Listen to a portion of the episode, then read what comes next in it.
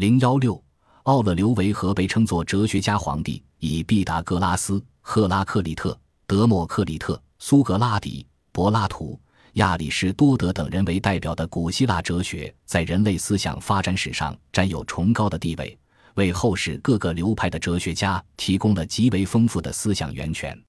正是受古希腊哲学的影响，古罗马也产生了许多对后世有重要影响的哲学家，其中马可·奥勒留。一百二十一至一百八十被称为哲学家皇帝。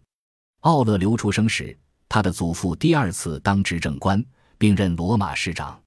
奥勒留与罗马新统治集团中几个最显要的家族都有亲戚关系，因此从幼年起就注定他将来必定出人头地。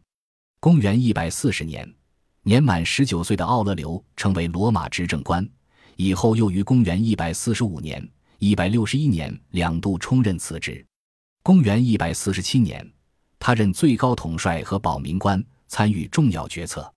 在四十岁的时候，奥勒留风平浪静地成为拥有全权的皇帝，但是他坚决同意弟维鲁斯一道继承皇位，这样在罗马帝国的历史上第一次有两位具有同等地位和权力的皇帝共同执政。公元一世纪到两世纪是罗马帝国的繁荣时期。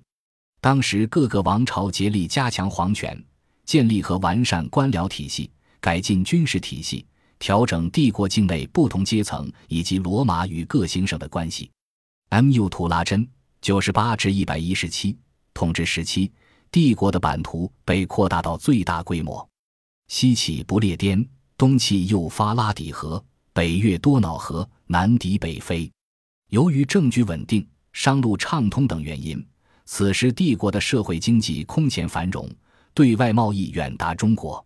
但是，当奥勒留统治时期，罗马帝国已经度过了它鼎盛阶段，周边行省局势已经变得很不稳定。公元一百六十七年，奥勒留和维鲁斯一道越过多瑙河，讨伐日耳曼人。经过艰苦的努力，他们才把日耳曼人赶走，而维鲁斯却因中风猝然死去。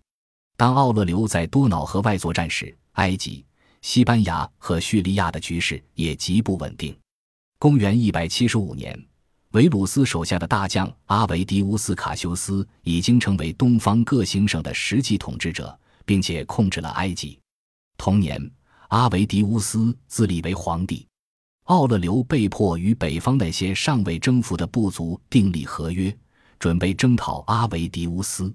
未待起兵。阿维迪乌斯已被自己的部下刺杀，奥勒留趁机巡视东方各地，视察了雅典、安条克和亚历山大里亚，安定帝国在东方的统治。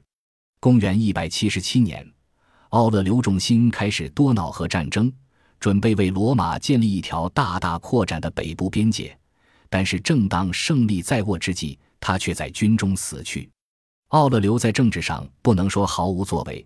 特别是他重新稳定了日渐端倪的动荡局势，使帝国强盛的势头得以继续维持，这一点还是值得称道的。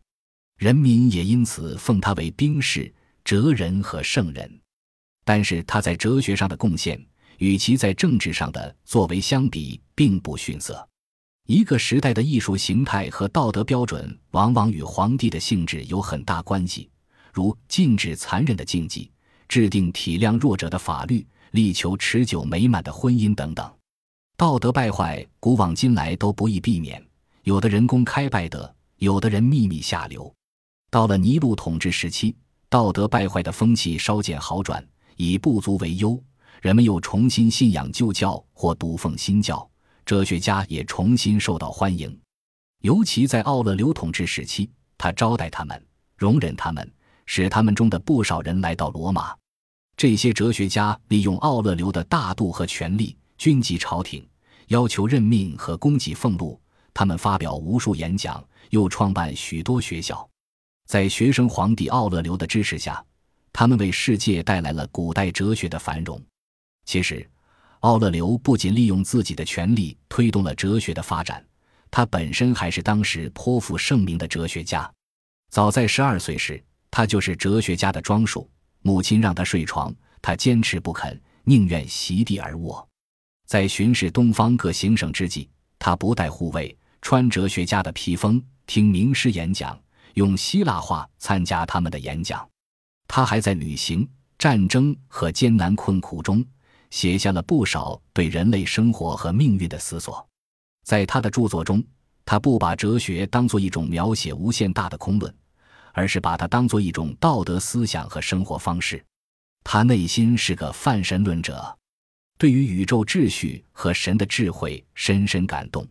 他惊疑一个小小的精液会长成小孩，吃了少许食物就会呼吸等。他认为，假如我们能够领悟，我们就会发现宇宙之中也有跟人一样的秩序和创造力。他承认，请神不要降灾给人是很困难的，除非我们看透自然的统一体，我们就不能按照事物的性质来评判事故的发生。但是谁能看得透呢？所以要想评判世界，就是自大和荒唐。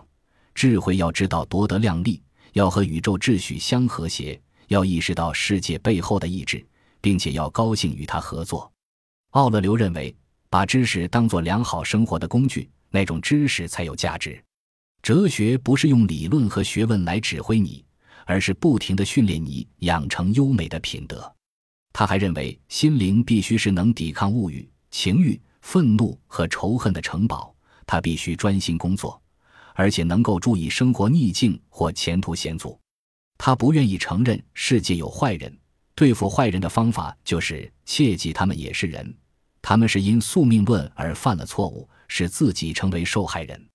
假如你所认识的坏人使你难过，请想到你所认识的好人，请想到有过失的人也有他们的优点。不论好坏，都是兄弟，一个神之下的子民。就是那丑陋的野蛮人，也是我们的同胞。以奥勒留而言，他的祖国是罗马；以人而言，他的祖国是世界。